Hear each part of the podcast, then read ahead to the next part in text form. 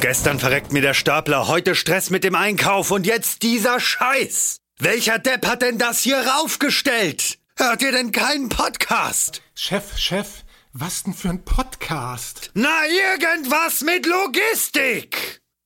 Irgendwas mit Logistik. Der Podcast mit nicht immer ganz wissenschaftlichen Themen. Rund um die spannende Welt der Logistik. Präsentiert von Andreas, Jens und Thomas. Moin zusammen zu einer neuen Folge Irgendwas mit Logistik. Ich bin heute in der wunderbaren Speicherstadt und habe meinen lieben Co-Host Tommy bei mir. Hi Tommy. Hi, moin. Wir sind natürlich nicht zu zweit. In der Speicherstadt im Weltkulturerbe haben wir den Erben hier. Das klingt schon, klingt schon passend. Ähm, Andreas, grüß dich. Hi. Hi, ist aber ein ziemlich billiger Joke. Ja. Ziemlich billiger Joke, du hast ihn aber fairerweise vorher selbst gemacht. Das deswegen stimmt. ich einfach übernommen. ähm, Andreas, abgesehen davon, dass wir uns den Nachnamen, äh, den Vornamen teilen, den Nachnamen nicht, glücklicherweise, ähm, das wäre sehr merkwürdig.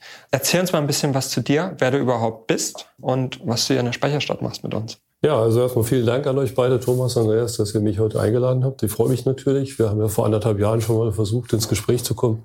Corona hat uns ein wenig äh, einen Strich durch die Rechnung gemacht.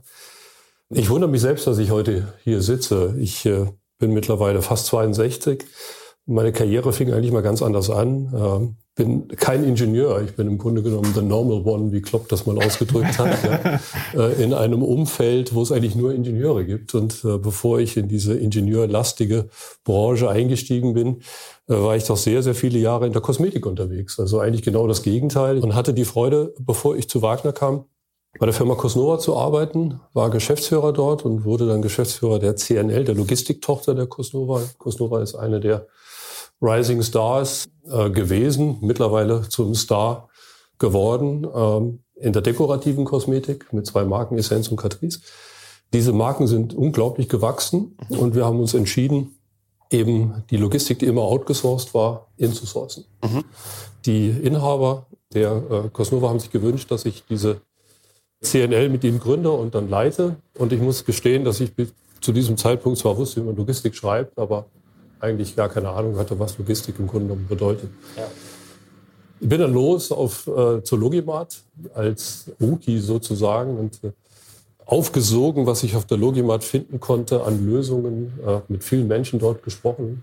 Hab eigentlich mein Wissen, vieles von dem, was ich dann später auch umgesetzt habe in meinem Projekt auf der Logimat, äh, mir geholt.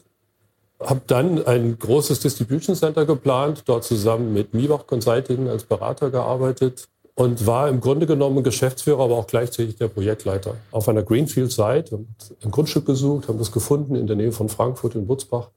Und von diesem Grundstückskauf bis eben hin zum Go Live eben alles begleitet. Und da bist du hängen geblieben in der Logistik? Dann bin ich eigentlich gar nicht mal so lange in der Logistik geblieben, sondern ich habe das, äh, ich habe das ein paar Jahre gemacht, äh, habe das umgesetzt und hatte dann im Laufe des Projekts natürlich ganz unterschiedliche Themenschwerpunkte, die mich dann auch bewegt haben. Ob es die spezifische Lagerhaltung war, die verschiedenen Picking-Bereiche. Und irgendwann kamen wir auch zu dem Thema Brandschutz. Mhm. Und auch das ein Thema. Wer hat denn mit Brandschutz zu tun? Fairerweise muss ich an der Stelle sagen, wir hatten auch Lust auf Brandschutz. Das ist manchmal so das Thema, das notwendige Übel. Ja, man muss es leider machen. Und es ist, nicht, es ist nicht sexy. Ja, also nee, nicht es, so richtig. will auch niemand, ja. Und jeder schreckt davor zurück und hat da so aber auch seine eigene Vorstellung. Und wie auch in der Logistik hatte ich auch hier wieder keine Ahnung. Ich war nie in der Freiwilligen Feuerwehr. Also ich wusste, ich wusste zwar, es gibt Sprinkler und hätte man mich gefragt, was macht man denn, damit man einen Brand äh, verhindert, dann hätte ich gesagt, naja, man installiert einen Sprinkler. Wir sitzen ja gerade unter einem. Das stimmt. Äh, Und das ist auch gut so, dass hier ein Sprinkler ist, weil hier gehört er auch hin. Ja. Und ähm, so und ich kam nun irgendwann, äh, saß ich im Baucontainer an einem Baumeeting mit äh, Miebach, mit dem Bauunternehmen, mit meinem Architekten, mit dem Brandschutz-Sachverständigen und äh, und ich habe vielleicht manchmal so ein bisschen diese diese plakative Art. Äh, wir haben das Meeting begonnen und ich habe dann zu den Beratern gesagt, also alles toll, auch zu den Brandschutz-Sachverständigen mit Sprinkler, alles gut, aber ich will im Hochregallager und wir hatten eben in diesem Distribution Center ein Hochregallager geplant mit äh, vollautomatisiert mit zwei 120.000 Kubikmeter Größe mit acht Regalbediengeräten und über 40.000 Lagerplätzen. Und ich habe gesagt, ich will keinen Sprinkler in dem Hochregal. Warum? Totenstille. Im. Ja. Also das Warum kam erst gar nicht, weil ja. es dauerte, wie kann ich ja, erst wieder die reden Frage nachdenken.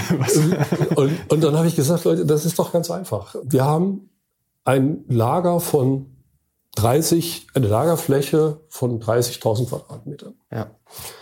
Und wir haben auch 7.500 Quadratmeter oder 7.200 Quadratmeter ein Hochregallager. Und wir haben in diesen 7.200 Quadratmetern aber 80 Prozent unserer Warenwerte liegen. Mhm. Vollkommen enge, dichte Lagerung. 30 Meter hoch, 120 Meter lang. Wenn es da zu einem Brand kommt und ein Brand in einem vollautomatisierten Hochregallager ist relativ einfach möglich. Ja, wir, haben, mhm. wir haben Stromschienen, damit die Stacker Grains mhm. bewegt werden können. Und häufig kann schnell mal ein Kurzschluss entstehen. entstehen. Und dann hast du einen Lichtbogen. Ja, ja das äh, wusste ich zu dem Zeitpunkt nicht. Ich mhm. wusste eben nur, es darf da nie brennen. Ja. Und wenn dieser Lichtbogen entsteht, dann kann dieser Lichtbogen eben auch ein, eine Kartonage entzünden. Der Lichtbogen hat ja eine extrem hohe Temperatur. Dann haben wir eine normale Sauerstoffatmosphäre, 21 Prozent Sauerstoff, wie wir das jetzt auch hier in unserer Atmosphäre. Und dann entwickelt sich ein Feuer natürlich rasend schnell. Ja. So, und dann hast du Sprinkler und dann geht irgendwann der Sprinkler los. Und das ist auch gut so, wenn er losgeht. Aber gleichzeitig ist es auch schlecht, weil du hast dann Feuer, dann kommt der Sprinkler, dann hast du Rauch, ja, dann hast du Geruch und? und dann hast du eine Kontaminierung aller deiner Produkte in diesen 200.000 Kubikmetern ganz schnell. Um nicht zu vergessen, das ganze Wasser, was da rauskommt und sowieso die äh, Ware dann irgendwie auch noch beschädigt. Genau, das Wasser kommt punktuell raus. Ja. Also du hast dann einen Teil deiner ja. Ware, das ist relativ wenig im Verhältnis äh, in diesem Hochregallager, hoffentlich. Mhm. So kleiner Sprinkler rechtzeitig ja. auslöst. Ja. Äh, hast du relativ wenig Ware durch Wasser beschädigt, aber eben die Kontaminierung, der Rauch, wird dazu führen, dass ich nichts mehr verkaufen kann, weil unsere Kundinnen werden keinen Lippenstift kaufen, der Rauch riecht. Wahrscheinlich nicht. Und ich weiß nicht, ob ihr das mal selbst erlebt habt. Ich kam morgens ins Büro und meine Assistentin kam aus der Tiefgarage raus und ich sage, wo fährst du hin? Und dann sagt sie, ich fahre nach Hause. Dann sage ich, äh, fang doch jetzt an zu arbeiten. Und dann sagt sie, nee, äh, das Büro ist abgebrannt. Und ich sage, haben wir den 1. April? Und dann sagt sie, nee, das Büro ist abgebrannt. Und es war tatsächlich so. Es war die Weihnachtszeit und äh, jemand vergaß, die Kerze klassisch ja. äh, auf dem mhm. Kranz äh, auszumachen. Der fing an zu brennen. Das ganze Büro war schwarz. Also es hatte gebrannt, punktuell. Die Feuerwehr kam, die mhm. äh, Deckensprinklerung äh, hat auch funktioniert, hat das auch im Griff gehalten. Es wurde relativ zügig gelöscht, aber das komplette Büro war schwarz. Mhm. Und jedes Blatt in jedem Ordner war nicht mehr zu gebrauchen riecht unglaublich penetrant ja. nach diesem Ruh. Ja, Ruhs. Ja. Dann gibt es Spezialfirmen, die das dann alles äh, kopieren und äh, wieder herrichten. Und dann hast du aber natürlich, das kopierte Papier ist auch schwarz, aber riecht eben nicht mehr. Aber so, und im Grunde genommen war das mein Ansatz. Also ich habe eine Fläche von 100 Prozent und auf 10, 15, 20 Prozent meiner Fläche habe ich eine automatisierte, vollautomatisierte dichte Lagerung. Mhm. Und diese vollautomatisierte dichte Lagerung dachte ich, ist mit einem Sprinkler nicht zu schützen. Mhm. Und kommen wir mal wieder auf die Frage zurück. Wie sind, wie seid ihr dann da rausgekommen? Habt ihr, habt ihr das ohne Sprinklerung dann hinbekommen? Ja, also die, die Aufregung war natürlich groß und ich habe ja. äh, meinen Beratern den Auftrag gegeben, was zu finden, wie man das nun schützen kann. Und äh, das ist denen gar nicht so leicht gefallen und dann habe ich äh, für mich äh, gesucht, danke Google kann ich am Ende nur sagen, habe Wagner gefunden. Mhm. Ja. Und ich kannte natürlich Wagner nicht äh, und habe mich dort eingelesen, habe Wagner eingeladen. Wagner hat mich mitgenommen. Wir haben äh, Site-Visits gemacht, mhm. ähm, wo ich mir eben Sauerstoffreduzierungsanlagen anschauen konnte, die Wagner mhm. ja verbaut. Wagner ist ja der Pionier, kann man sagen, und hat die Sauerstoffreduzierung, wie wir es nennen, bei Wagner Oxyreduct, äh, eben dahin entwickelt, wo sie, entwickelt, wo sie heute ist. Ja. Der Fachbegriff äh, Inertisierung, glaube ich, oder der, das, der das Chinesisch? Fachbegriff ist Inertisierung oder ja. Sauerstoffreduzierung ja. äh, für viele. Bei Wagner heißt eben die Sauerstoffreduzierung äh, Oxyreduct. Genau. Vielleicht kannst du das ein bisschen erklären. Was passiert denn da eigentlich? Ich meine, Oxyreduct, Sauerstoffreduzierung klingt erstmal klar. Da ist halt weniger Sauerstoff. Ja. Verstanden. Wie funktioniert denn das überhaupt technisch und was bedeutet denn das überhaupt? Warum haben wir denn in Gebäuden keine Sauerstoffreduzierung, ähm, sondern wunderbare Sprinkler, wie du über uns äh, festgestellt hast? Das ist, das ist natürlich genau die Frage, die wir uns dann in diesem Meeting, das wir hatten, auch gestellt haben. Wie funktioniert das eigentlich alles? Und, ja. äh, und warum macht man das? Ja, also ich hatte schon erklärt, dass äh, bei einer besonders dichten Lagerung und vollautomatisierten Lagerung die Brandvermeidung äh, mit einem Sprinkler im Grunde genommen nicht möglich ist. Ja, also es wird daraus in jedem Fall ein Folgeschaden entstehen ja. nach dem Feuer. Und es muss ja. auch erstmal ein Feuer da sein. Also ein, ein Sprinkler ist immer reaktiv. Ja? ja. Und die Sauerstoffreduzierung hat eben den Vorteil, dass sie präventiv arbeitet. Wir befinden uns hier in, dem, in diesem Büro in einer ganz normalen Sauerstoffatmosphäre. Mhm. Wir haben hier etwa 78 Prozent Stickstoffanteil mhm. und 21 Prozent Sauerstoff und noch ein paar Edelgase. Das ist die ganz normale Atmosphäre, in der wir uns täglich bewegen. Ja. Und wenn wir jetzt hergehen und den Sauerstoff in, in einem Raum und äh, wir müssen eben sicherstellen, du hast gefragt, wie, wie kann das denn funktionieren in einem Raum? Wir müssen eben schauen, dass wir den Raum dicht bekommen. Also ganz einfach gesagt, wir stellen uns ein Rechteck vor. Meistens sind diese logistischen Installationen, ob Behälterblocklager, ob Shuttle oder Miniload oder auch ähm, Hochregallager mit Paletten, irgendwie rechteckig ausgebildet. Ja. Sind mhm. 10 Meter hoch, 30 Meter hoch, 40 ja. Meter hoch und auch episch groß. Und wichtig ist, dass wir über diese vollautomatisierte Intralogistik, die sich dort bewegt und, und, äh, und arbeitet und einlagert, äh, dass wir über diese Intralogistik im Grunde genommen einen, einen Kasten stülpen, ne? Mhm. damit wir das bildlich versuchen mal zu erklären. Mhm. Wir müssen es dicht bekommen. Und diese Dichtigkeit erreichen wir, wir nennen das N50-Wert, das ist ein, ein äh, Austauschrate, Sauerstoffaustauschrate. Äh, dieser N50-Wert, also diese Dichtigkeit dieser Hülle muss relativ niedrig sein, damit sie eben eine hohe Dichtigkeit Aber kein Vakuum. Natürlich kein Vakuum. Mhm. Man erreicht das mit äh, Panelbauten mhm. und schaut eben, dass man, wenn man die Paneele zusammensetzt mit Gummierungen, das eben dicht bekommt. Ja. Meine Zwischenfrage. Du hattest vorhin eben viel schon mal das Wort präventiv. Das heißt, ihr reduziert da auch den Sauerstoff präventiv, also ähm, auch obwohl kein Feuer stattfindet oder irgendwas, ähm, es ist in diesem in dieser Hülle ist der Sauerstoff äh, generell reduziert oder ja. wie? Das ist eben genau der USP sozusagen bei dieser Brandschutzlösung. Ja. Wir lassen den Kunden eine dichte Hülle herstellen, beraten selbstverständlich auch den Kunden, mit welchen Paneelen er arbeiten soll, wie er die dicht bekommt, lassen das auch während der Bauphase beobachten, machen anschließend einen Blower-Door-Test, um eben zu schauen, dass die Dichtigkeit der Hülle auch gegeben ist, mhm. stellen auch sicher, dass die Öffnungen äh, wo Paletten reinfahren, Kisten rein, rausfahren, eben mit Schleusen, Schnelllauftoren zum Beispiel ja. abgedichtet werden. Ja. Und dann reduzieren wir in diesem Raum, um deine Frage zu beantworten, den Sauerstoff auf einen bestimmten Level. Jetzt aber, genau, du hast das gerade gesagt, ihr arbeitet da mit Schleusen. So ein Lager hat, wird ja nun auch mit Fördertechnik bedient und äh, Paletten gehen rein und raus, äh, ständig rein und raus. So, und jetzt geht da die Schleuse ständig ähm, auf und zu. Und bei jedem Mal auf kommt auch wieder Sauerstoff rein. Und äh, Deswegen die Schleuse, weil wenn wir eine Schleuse haben, geht immer eben nur ein Tor auf, so, so. anderes ja, zu. Das heißt, ah, wir okay, tauschen ja, also alles klar. Ja, wir tauschen also maximal das Volumen dieser Schleuse aus. Äh, um nochmal auf deine Frage äh, zuvor einzugehen. Und, und die Frage wird mir auch häufig gestellt, wenn ich mit Kunden spreche. Wir reduzieren den Sauerstoff in, im Schutzbereich, wir nennen das den Schutzbereich 1, mhm. äh, reduzieren wir den Sauerstoff auf einen definierten Level, den wir gemeinsam mit dem VDS zum Beispiel abstimmen. Wir sprechen auch mit FM Global, dem großen internationalen Versicherer. Mhm. Hängt davon ab, welche Materialien, vor allem Verpackungsmaterialien in dem Lager gelagert werden. Sagen wir mal, wir reduzieren das auf 15 Volumenprozent. Mhm. Also wir gehen von 21 Volumenprozent Sauerstoff runter auf 15 Volumenprozent.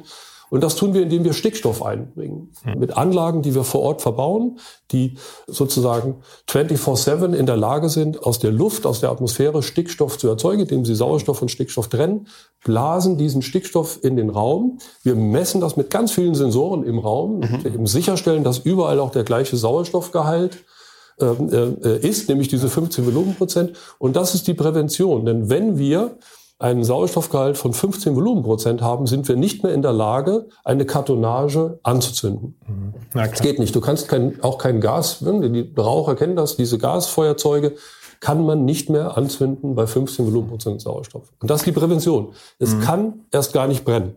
Wenn du das jetzt alles so erzählst, ihr braucht eine Hülle, ihr habt Schleusen, es wird Stickstoff reingefüllt und so weiter.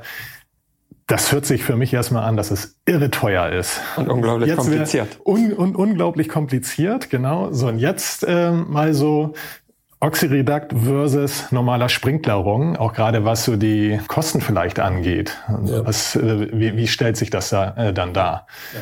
Also wie im Leben immer, alles ja. ist relativ. Und man muss sich den Fall natürlich anschauen. Ne? Ja. Also ich sag mal, wenn du Unternehmer bist, ja. wenn du Inhaber eines Unternehmers eines Unternehmens bist oder auch Geschäftsführer eines Unternehmens bist, bist du verpflichtet, eine Risikobewertung deines Unternehmens jährlich mhm. durchzuführen und mhm. äh, die Wirtschaftsprüfer kommen, wenn ein Abschlussbericht gemacht wird, etc., musst du auch bestätigen, dass du eine entsprechende Risikoevaluierung vorgenommen hast. So. Wenn du dir jetzt vorstellst, und, und wir sind mitten in diesem Trend. Wir hatten 2020, haben sich etwa 27 Prozent der Menschen an E-Commerce beteiligt in Europa.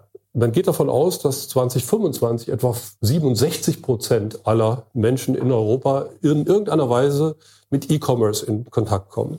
Mhm. E-Commerce ist überhaupt nur noch zu erfüllen mit automatisierter Lagerung. Wir sehen eine enorme Zunahme an Installationen im Shuttle- und Miniload-Bereich, mhm. Wo auch wieder eine extrem dichte Lagerung stattfindet und wir sehen eine extreme Zunahme im Hochregallagerbereich. Die Versicherungen verlangen mittlerweile dass diese Anlagen ganz besonders geschützt werden. Und keine Sorge, ich ich werde eine Frage beantworten, aber ich muss es eben herleiten. ja. äh, bitte da um Entschuldigung. Alles gut. Ich soll, es ist kein Ausweichen. Ja? nee, nee, alles ich muss gut. es eben herleiten. Ja, klar, man kann diese Frage nicht plakativ beantworten, es wäre einfach ja. falsch. Ja. Und, und werdet auch gleich verstehen, hoffentlich über meine Erklärung, warum ich das so erkläre. Ja. Die Versicherer sind immer reaktiv. Ja? Also es muss was passieren, mhm. dafür bin ich versichert und sie tragen den Schaden. Ja. Wir haben in der Logistik natürlich hohe Sachschäden, wenn irgendwas brennt oder untergeht durch ein Erdbeben oder Hochwasser oder oder. Haben wir hohe Sachschäden. Der normale äh, Mensch ja, würde denken, naja, die Sachschäden, Riesenschäden für die Versicherung, ist auch richtig faktisch, aber eigentlich interessieren die Sachschäden die Versicherer kaum noch. Ja. Was den Versicherer heute interessiert, ist Business Interruption, Betriebsunterbrechung. Ja.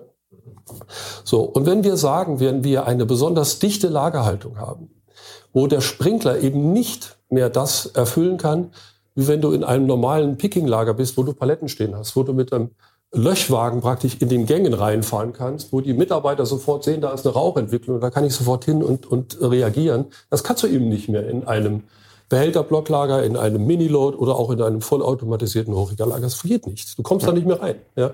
Also wird es brennen, der Sprinkler fängt an, der Sprinkler wird auch funktionieren, da wird im besten Fall das Feuer löschen, aber du hast eben eine Menge Folgeschäden.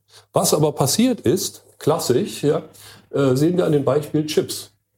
Ja?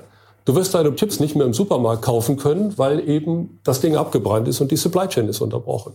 Ja? Vielleicht auch der Zulieferer, der Paprika liefert oder die Kartoffel liefert, wird nicht mehr liefern können. Das heißt, wir haben einen enormen Rattenschwanz an Schäden. Alle diese Beteiligten in diesem Prozess haben Lieferverpflichtungen. Alle Beteiligten müssen diese Lieferverpflichtungen versichern. Das nennt man Betriebsunterbrechungsversicherung. Mhm. Und wenn es zu diesem Schaden kommt, drehen die Versicherungen durch. Ja, so. Und wir wissen das alle. Ich glaube, jeder von uns hat dieses Beispiel. Bleiben wir bei Chips. Computerchips. Halbleiter. Mhm. Ja, ein Riesenproblem. Die Automobilindustrie leidet. Ja, und wir wissen, wenn ja. die nicht mehr funktioniert, da kostet jede Minute Millionen. Ja, so. Und wenn ich jetzt wieder zu deiner Frage zurückkomme und ich äh, mir die Frage stelle, ich will ein Behälter-Blocklager, ein Shuttle-Miniload oder ein Hochregallager, das sind eben diese drei Blöcke, bauen, muss ich mich fragen, was muss ich tun als Inhaber, als Geschäftsführer, um diese Installation zu schützen? Ja. Und ich weiß, ich kann sie nicht mit Sprinkler schützen, weil sie Folgeschäden haben werden. Den Rest, die 80, 90 Prozent meines Gebäudes, ihr erinnert uns, erinnert euch an, an meine Antwort von vorher, eines großen Distribution Centers, muss ich mit Sprinkler schützen. Wenn wir heute eine Anlage schützen, schauen wir uns an den Schutzbereich 1, das ist der generische Bereich, in dem wir lagern, automatisiert. Wir schauen uns an den Schutzbereich 2. Das ist der Außenbereich, mhm. wo die Kommissionierer stehen, ja, wo ein paar Stapler fahren. Und wir schauen uns an den Schutzbereich 3, wo wir unsere Anlagen hinstellen. Und alle drei Bereiche müssen wir als verantwortungsbewusster Brandschützer eben bewerten und einen Vorschlag machen, gemeinsam mit dem Brandschutzsachverständigen des Kunden besprechen und eine Lösung finden. Und das mhm. tun wir auch. Und so. Und wenn du diese Frage auf dem Tisch hast, dann ist plötzlich das Thema, ja, was kostet mich das denn? Steht das in einem ganz anderen Licht. So, Beispiel. In meiner Anlage, äh, die ich bauen durfte für die CNL, 220.000 Kubikmeter, über 40.000 Lagerplätze, vollautomatisierte Lagerung, acht Gänge, habe ich äh, zwei VPSA 240 Anlagen gebraucht. Das sind die Generatoren, will ich mal nennen, mhm. mit denen man Stickstoff erzeugt. Okay. Ja, die wir bauen, vor Ort implementieren. Kurze Zwischenfrage dazu, wie erzeugt man dann Stickstoff? Stickstoff erzeugt man indem man, also in diesem Fall, es gibt verschiedene Methoden, es gibt Membrantechnologien mhm. oder es gibt diese VPSA, Vacuum Pressure Swing Absorption, ähm, ist wow. ein Fachbegriff, also dass ich das überhaupt wieder über die Lippen kriege, ist ein Wunder für einen Nicht-Ingenieur. Äh, Im Grunde genommen ganz einfach, man teilt oder man trennt in einem Verfahren den Sauerstoff vom Stickstoff. Okay. Den Sauerstoff braucht man nicht, der hat eine Reinheit von nahezu 100 Prozent, den bläst man weg. Man kann ihn, der hat eine gewisse Temperatur auch für das Temperieren bestimmter Bereiche verwenden, also hat noch einen Folgenutzen daraus. Mhm. Und den Stickstoff mit einer sehr hohen Reinheit, 95 Prozent äh, etwa, teilweise auch höher, den bläst man über ein Rohr einfach in den Schutzbereich hinein. Die Moleküle verteilen sich in der Atmosphäre. Und verdrängt den Sauerstoff? Natürlich, hilft natürlich, äh, nein, er vermischt sich mit dem Sauerstoff. Und er verdrängt. Auf der einen Seite, wenn wir mehr Stickstoff einbringen, verdrängt er. Und ja. den Stickstoff, den wir einbringen, der vermischt sich mit dem Restsauerstoff. Ja. Das führt dazu, dass wir einen reduzierten Sauerstoffanteil in dem Schutzbereich haben. Ja. Bevor wir gleich nochmal auf dein Lager gehen und die zwei Maschinen, die dort standen. Und ich muss die Kosten, möchte ich gerne noch beantworten. Das, das kommt auch noch. Jetzt sind wir schon sehr, sehr verzwickt und, und verteilt unterwegs. Das ist aber auch okay. Ich muss aber da nochmal eine, eine Rückfrage stellen. Ich habe diesen, ich nenne es mal diese Hülle, in die ich Stickstoff einpumpe. Und auf der anderen Seite ist da ja schon die normale Luft drin, sage ich jetzt mal ganz, ganz einfach ausgedrückt. Ne? Wo geht denn dann der Sauerstoff hin, wenn ich den Stickstoff reinpumpe? In meiner Welt, in meinem Gefühl, ist ja dann immer mehr hm. von irgendwas, was man natürlich nicht greifen kann, immer mehr Luft drin, immer mehr Stickstoff. Wo, wo geht das denn hin? Wird gleichzeitig auch noch was abgesaugt? Oder? Äh, okay, wir reden ja hier von Molekülen, ja. äh, Sauerstoffmoleküle, Stickstoffmoleküle. und wenn ich eben mehr Stickstoffmoleküle in einen Raum äh, einbringe, dann verdrängt er die Sauerstoffmoleküle. Inwieweit diese Sauerstoffmoleküle jetzt verschwinden, das ist eine Frage, würde ich dich bitten, schriftlich an unsere Ingenieure zu stellen. Äh, ja, gut. Und mein Chemie die äh, Leistungskurs, den ich nie besucht habe. ich sage ja. Sehr gut, sehr gut. Nee, das Aber leider scheinbar auch. Weil absolut. Also ich, ich, mir, mir fehlt da die Vorstellungskraft. Einfach nur das Gefühl, ich pumpe von irgendwas ja. in einen abgeschlossenen Raum mehr rein. Hm. Irgendwo muss ja hingehen, weißt du. Ja. Aber alles gut. Führt, führt an der Stelle vielleicht auch technisch zu weit.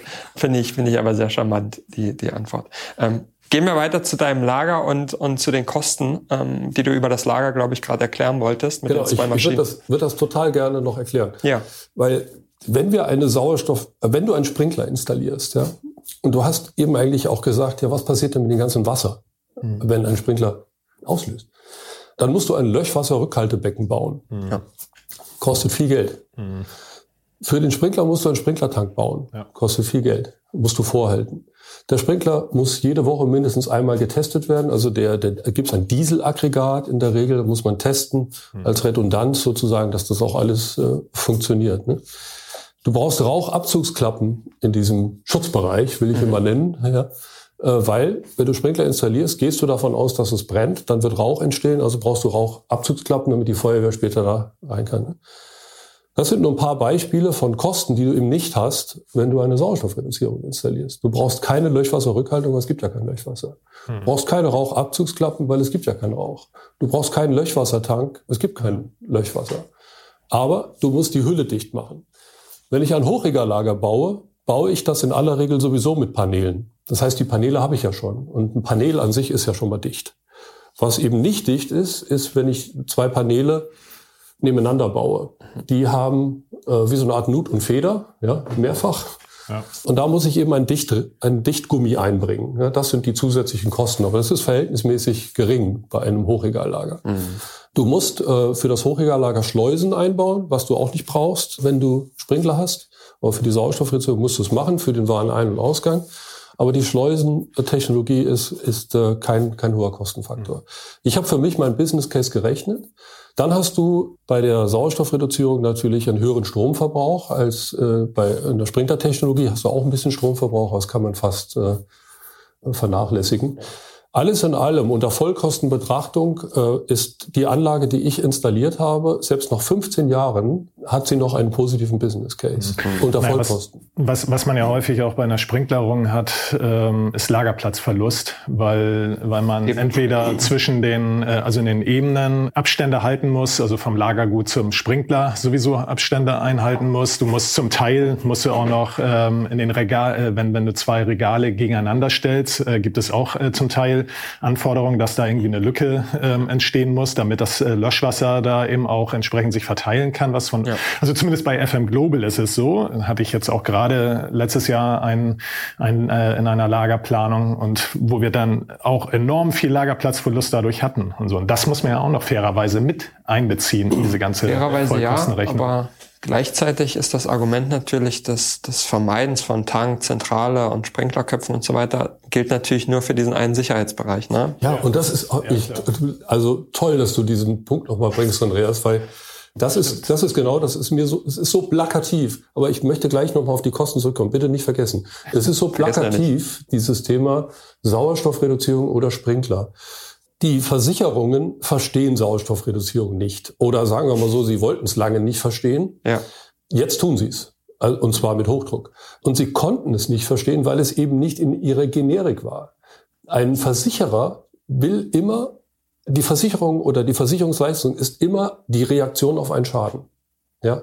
Das Schutzkonzept muss stimmen, aber es tritt immer ein Schaden ein und dann zahlt die Versicherung.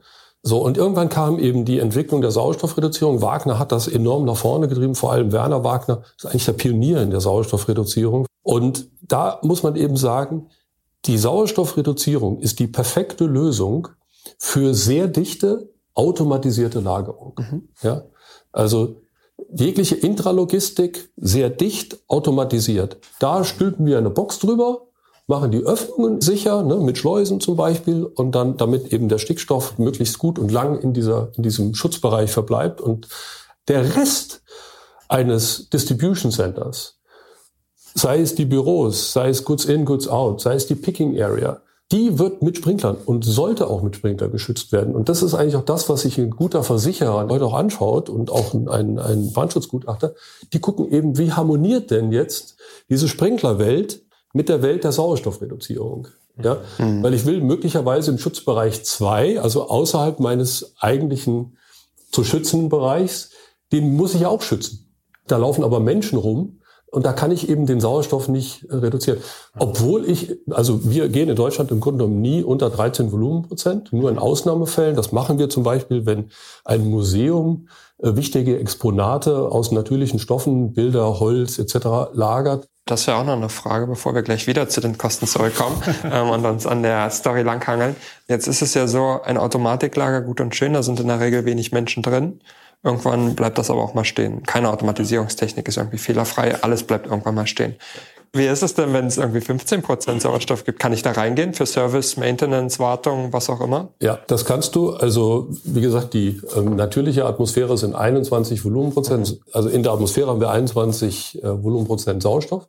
Also kann ich auch ohne besonderen Schutz reingehen, also ohne dass ich eine, einen zusätzlichen Sauerstoffzufuhr für mich benötige. Ja, also Aha. es gibt die deutsche Arbeitsstättenrichtlinie mhm. und äh, eine Verordnung, in der ganz klar geregelt ist, äh, wie man einen sauerstoffreduzierten Bereich betreten darf. Mhm. Zwischen 21 und 17 Volumenprozent kannst du ohne Einschränkung äh, betreten, zwischen 17 und 15 Volumenprozent, vier Stunden am Stück. Also ist dann, ist dann quasi so wie Messner auf dem Mount Everest, fühlt man sich dann, oder wie? Ja, also der hat sich bestimmt nicht gut gefühlt. Ja, ja ich meine, da oben ist auch ein bisschen weniger Sauerstoff, weiß ich wie viel. Ein bisschen weniger ist gut. Also äh, ich habe es jetzt nicht genau im Kopf, äh, aber ich meine, so 15 Volumenprozent entspricht so zweieinhalbtausend Höhenmeter. Ne? Ja. Äh, so in etwa. Ja, ja. Noch ja, gut, bewegen. Ne? Das ist auch ganz interessant, also auch in einem Flugzeug ja. haben wir zwar das gleiche Verhältnis Sauerstoff, Stickstoff, aber aufgrund des Drucks in einem ja. Flugzeug, in einer Flugzeughülle in dieser Höhe ist das äh, gleichzusetzen mit etwa 15 Volumenprozent Sauerstoff. Deswegen wird man meistens, ja, ne, also deswegen wird man auch meistens müde im, ja, vielleicht im liegt Flugzeug. Das aber, vielleicht liegt das aber auch im Tomatensaft, den die Leute merkwürdigerweise ja, da. Man auch müde, ja. da und, kommt und jetzt bei, ein Mythos.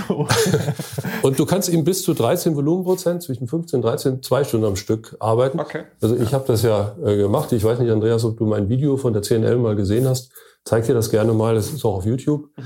Und äh, da laufe ich auch mit meinem ähm, äh, äh, Technikleiter durch das Hochregallager und wir haben 13,5 oder 13,7 Volumenprozent dort. Mhm. Kein Problem. Also man merkt das natürlich. Es ist ein bisschen schwerer zu atmen, merkt das auf dem, am Brustkorb, ja, weil eben äh, der Restsauerstoff, wenn man so will, äh, nicht so einfach äh, in, in, der, in die Lunge reingepresst werden kann, wie ich es mal sagen. Ja.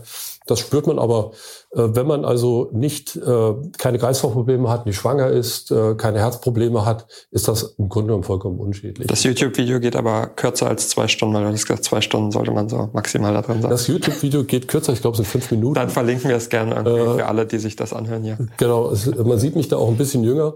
Übrigens ganz witzig, weil wir haben dieses Video gemacht zu einem Zeitpunkt, als ich wirklich nicht daran denken konnte, dass ich mal äh, der Brand Ambassador äh, bei Wagner werde. Ja, also ich war da noch mitten in meiner logistischen Welt mhm. und begeistert und happy über diese Anlage, unter anderem auch, weil mich die Kosten so ja, äh, genau. fasziniert haben. Die, Sind wir wieder Überleitung. wieder beim Thema Kosten. Die natürlich äh, im, im Vergleich zu Springer, ich habe tatsächlich ein Business Case gerechnet, ja. aber vielleicht nochmal wir haben ja davor gesprochen, äh, in einer etwas längeren Herleitung, dass ich eben das Risiko bewerten muss. Ja? Äh, und das Risiko ist für einen Unternehmer oder ein Unternehmen selbst eben viel, viel bedeutender als mhm. möglicherweise die Kosten, die da am Ende entstehen. Okay, also das heißt, die, die Versicherungsprämie wird dadurch um, äh, enorm reduziert. Nein, Sachen, eben nicht. Ja? Das ist eine mehr und das okay. spielt auch eigentlich keine also das Rolle. Hätte ich jetzt das hätte ich jetzt eigentlich vermutet. Also ja. das ist dadurch, weil das Risiko ja ähm, dadurch reduziert wird. Ähm, das Risiko wird reduziert und zwar massiv, weil wir eben, das möchte ich noch dazu sagen, neben der Sauerstoffreduzierung immer auch eine Rauchansaugung installieren. Titanus heißt die bei uns. Oxyridact Sauerstoffreduzierung, Titanus Rauchansaugung, mhm. weil auch in einem sauerstoffreduzierten Umfeld kann es immer zu einem schmorenden Kabel kommen. Und wenn so ein Kabel in einem Stacker Grain anfängt zu schmoren, dann wollen wir das eben sehr schnell detektieren. Es wird nicht zu einem größeren Brand kommen, weil selbst wenn das Kabel anfangen würde zu brennen, dann ist die durch den geringen Sauerstoff die Temperatur, die dort entsteht, nicht ausreichend, bei weitem nicht ausreichend, um irgendwas im Umfeld zu entzünden. Mhm. Ja. Trotzdem wollen wir eben, um auch Schäden am Stacker Grain zum Beispiel zu verhindern oder zu vermeiden, detektiert eben diese Rauchansaugung in Sekunden diesen Rauch. Wir sehen den gar nicht als Menschen. Also ich habe das oft genug schon erlebt. Wir sehen den nicht, aber die, das System detektiert das. Es eine, wird ständig Rauch angesaugt durch Rohre mit Löchern in bestimmten Abständen. Wenn das System Rauchpartikel misst, gibt es eine Meldung an die Brandmeldezentrale und es wird sofort stromlos geschaltet in diesem Bereich, in dem der Rauch detektiert wurde. Damit kann der Stacker, kriegt das, bekommt der Stacker Grain keinen Strom mehr. wenn er keinen Strom mehr hat, kann das Kabel nicht mehr weiter schmoren. Mhm. Ne? Also ganz wichtig, dass es immer dieser Kombination äh, passiert. Jetzt zur Frage der Versicherung oder der Versicherungsprämie. Du musst äh, ja nach Industriebaurichtlinie und Brandschutzverordnungen bist du gezwungen, einen äh, Logistikbereich unter bestimmten Voraussetzungen eben Brand zu schützen. Mhm. In der Regel ist das der Sprinkler. So, wenn du jetzt nicht schützt, zahlst du eine Versicherungsprämie von 100.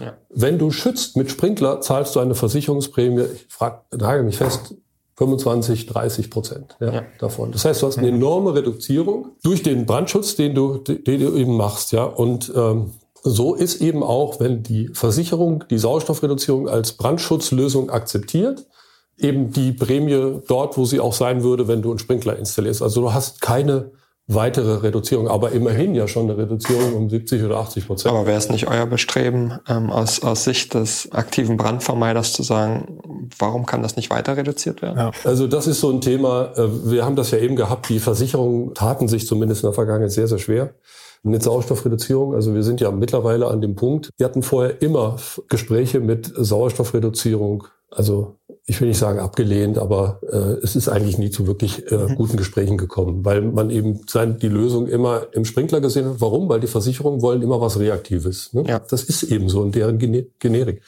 und, oder Genetik sogar. Wir sehen eben die Entwicklung dieser Technologie, dieser Intralogistik, dieser vollautomatisierten Logistik und wir sehen da einen anderen Schutzbedarf. Und da muss ich sagen, das ist toll, weil wir haben das ja überall im Leben. Ja, Wenn Dinge sich verändern, muss ich eben ja. darauf reagieren. Ich sag mal, die Technologie hat sich eben durchgesetzt. Und mhm. bei uns ist es eben auch so, für eine ganz spezifische Lagerung in der Logistik unter anderem auch in der IT. Wir sind ja auch äh, recht stark in der IT-Branche, wo wir eben ja, auch Sauerstoff reduzieren. Mhm. Häufig haben wir da eine zweistufige Lösung. Wir reduzieren den Sauerstoff auf, sage ich mal, 17 Volumenprozent oder 16. Und im Fall eines äh, schmorenden Kabels, äh, da kannst du eben nicht stromlos schalten, dann ist ja auch mhm. blöd, ja. Mhm. In der IT, gerade in den schützen ja viele von den großen Datacentern. Äh, haben wir praktisch eine, eine zweistufige Lösung, indem wir dann Stickstoff einblasen, mhm. weil unsere Titanus-Rauchansaugung eben detektiert hat, Achtung, da ist Rauch. Mhm. So, und sogar FM sagt jetzt, und es gibt seit äh, letztem Jahr den Standard, FM 5800 zur Sauerstoffreduzierung, das ist historisch, hat es mhm. nie gegeben. Und da schreiben sie eben auch, dass sie Behälterblocklagerung äh, kritisch sehen mit Sprinklerung, dass sie auch Miniload kritisch sehen und auch äh, Hochregallager, insbesondere im Cold Store Bereich, weil mhm. auch schwierig mit Wasser. Mhm. Äh, ja. Oder eben auch Bereiche wie Pharma. Äh, und äh, also wir arbeiten mit einigen Pharmaunternehmen äh, zusammen im Brandschutz. Äh, und da ist eben so, wenn ein Sprinkler losgeht, kannst du die ganze Charge nicht mehr verkaufen. Also sind das eure Bereiche, wo ihr hauptsächlich zu, zu finden seid mit euren Anlagen? Also eine Frage und die äh, darauf folgende Frage, ähm, wie, wie verbreitet seid ihr eigentlich dann auch im Vergleich zur, ähm, zur Sprinklerung? Sprinkler sind natürlich weit verbreitet. Ne? Das ist eine schwierige Frage. Ja, ja, also wir sind, äh, ich sag mal, Wagner ist in den letzten Jahren enorm gewachsen. Ja. Wagner äh, hat äh, einige Niederlassungen in Deutschland, aber auch internationale Niederlassungen, mittlerweile über 660 Mitarbeiter. Also wir sind weltweit schon recht gut verbreitet. Wir haben Installationen in Australien, wir haben viele Installationen in Europa, wir haben einige mhm. große Installationen in den USA. Die größte ist in Saudi-Arabien mit Benserga. Ich komme gerade, ich war im Oktober in, in Moskau, habe mir dort eine Installation angeguckt äh, von der Stadt. Das Stadtarchiv der Stadt Moskau hat 1,3 Millionen Kubikmeter äh, Hochregallagerfläche mit Stacker Grains. Da kommst du dir vor wie ein Zwerg, wenn du drin stehst. Und das schützen wir mit Sauerstoffreduzierung. Also auch hier ist es ja. egal, ob klein oder riesengroß. Äh, das ist eben alles. Aber vielleicht mal so prozentualer Anteil, so ungefähr, so Pi mal Daumen. Wie viel ich kann es dir prozentual nicht sagen. Das macht auch keinen Sinn, weil okay. äh, gibt da keine Statistik, die ich, die mhm. ich kenne. Und bitte, wir müssen immer wieder sehen. Oft auch kombiniert. Ne? In der, es, ist, naja. es ist im besten Fall kombiniert. Ja. Es ist eigentlich das, was ich mir naja, Es muss ja auch kombiniert sein, wie du sagtest, weil es andere Bereiche gibt, die man eben nicht reduzieren, äh, Sauerstoff reduzieren kann. Und da muss es ja trotzdem eine Sprinklerung geben. Es ist auch das, was ich mir wünsche, ja, die Kombination. Ne? Die, der Schutzbereich 2 gesprinklert. Ja. Weil da sind Menschen permanent unterwegs, da sind sehr viele Öffnungen und wir haben ja gelernt, dass wir für die für den Schutzbereich 1, den wir Sauerstoffreduzierung nicht so viel eine dichte Hülle brauchen. ja. Äh, und dann ist es im besten Fall eine, eine Kombination und dann funktioniert das auch. Deine Kostenfrage nochmal, die lässt mich nicht los. Und ich, ja, das ist mir eben wichtig, weil, ja. weil ich hoffe, dass auch unsere Zuhörer das äh, sollen das ja auch verstehen. Also in einem Hochregallager sind wir relativ safe, ähm, relativ. Da gibt auch Situationen, wo der Sprinkler safe heißt, ihr seid besser als Sprinkler. Wir sind von den Investitions ja. Sind wir häufig unter dem Sprinkler. Okay. Wir sind möglicherweise hier und da mal von den laufenden Kosten äh, natürlich höher als der Sprinkler. Und dann kann es sein, dass die Gesamtkosten über denen eines Sprinklers liegen, über einen bestimmten Zeitraum. Ja. Aber dann hat der Kunde eben äh, das Risiko gesehen und gesagt, der mhm. Sprinkler kann mir das Risiko nicht nehmen. So, ja. dass der Sprinkler möglicherweise Lagerplatz wegnimmt, das ist mit Vorsicht zu betrachten. Mhm. Aber du hast bei einem Shuttle häufig unterschiedliche Packgrößen deiner Produkte. Ja. Und gerade FM verlangt unfassbare Mengen an Sprinklerköpfen. Ja. Und diese Sprinklerköpfe sind sehr teuer. Und das treibt eben die Preise bei den Sprinklern so enorm hoch. Ja. Und dann hast du mittlerweile auch die Situation Corona, aber ich glaube, die Stahlpreise sind um 300 Prozent gestiegen. Ja, das, ist ja. das ist das nächste Problem. Ja, das hatten wir vorher nicht. Ja. Das ist jetzt auch ein, ein, ein, ein, nochmal ein zusätzliches Thema geworden. Aber wie gesagt, ich, ich möchte einfach, wir reden oft jetzt über die Preise und, oder Kosten. Und ich möchte, äh, dass, äh, es ist wichtig, dass wir das tun, aber ich möchte eben nicht, dass das vordergründig nee, etwas ist, wonach beurteilt wird, weil ja, wir müssen das Risiko das bewerten und eben nicht die Kosten. Ja, Was passiert denn, wenn wir bei der CNL im Hochregallager als Beispiel ein Feuer haben? Hm. Und wir können für drei, vier, fünf Monate nicht liefern. Dann bist da du nicht mehr ja existent. Millionen von Warenwerten ja. und auch kleine Lippenstifte, Nagellack etc. Stücke, bis die alle wieder produziert sind. Ne? Die Produktionsstätten sind ja alle eh ausgelastet. So, das heißt, ich riskiere, wenn ich den Sprinkler installiere, riskiere ich im Hochregallager. Der Rest des Lagers äh, eindeutig springt.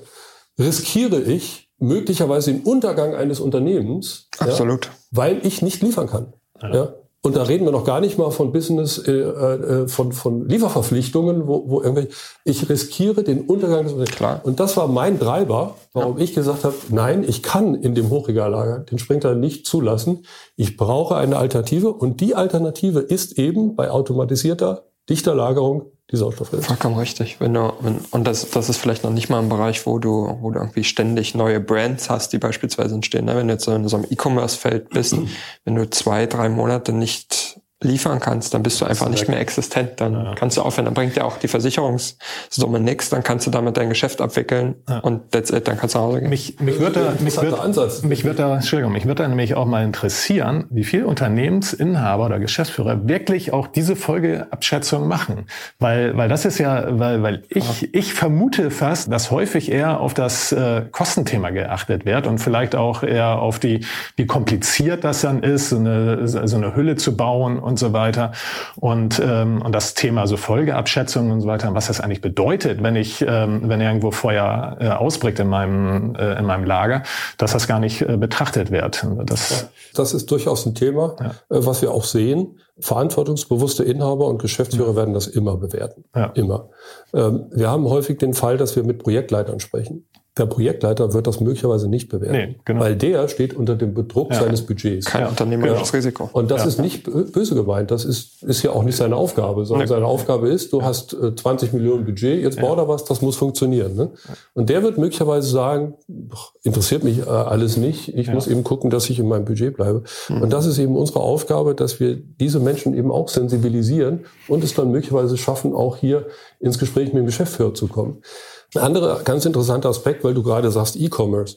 Wir haben viele Unternehmen da draußen, die gar nicht mehr so ausschließlich in der Branche bleiben. Also kaufen nur Lippenstift oder nur Papier ja. oder was weiß ich irgendwas, sondern äh, haben wechselnde Produkte auch, die sie verkaufen. Und wir leben in einem Zeitalter, wo wir immer mehr mit äh, dieser Technologie Lithium-Ionen-Batterien äh, konfrontiert werden. Und Lithium-Ionen-Batterien sind brandgefährlich, im wahrsten Sinne des Wortes. Also ich kann euch nur raten, ladet nie euer Handy am mhm. Bett, wenn ihr schlaft, schaltet abends euren Laptop aus und zieht ihn am besten noch vom Stromnetz, weil Lithium-Ionen-Batterien fangen immer dann an zu, also können dann an, gehen hoch, ja, mhm. und dann durch, äh, gerade wenn sie arbeiten, wenn sie laden oder entladen. Ja. So und wir haben gerade aktuell das äh, ein Projekt, was ich auch selbst leite, ja. äh, Brandversuche gemacht in einem sehr großen Brandlabor zusammen mit dem VDS mhm. und haben dort äh, tatsächlich eine Lösung gefunden, wie man äh, Lithium-Ionen-Batterien mit Sauerstoffreduzierung entsprechend schützen kann. Das mhm. ist ein, ein, Gesamtkonzept, würde zu weit führen, vielleicht nochmal ein eigenes Thema, ja. äh, das jetzt hier zu erklären. Aber so, jetzt stellt euch vor, du hast ein Shuttle-Lager in dem lagerst du irgendwelche äh, schwer Einfachs. entflammbaren Produkte. Ja?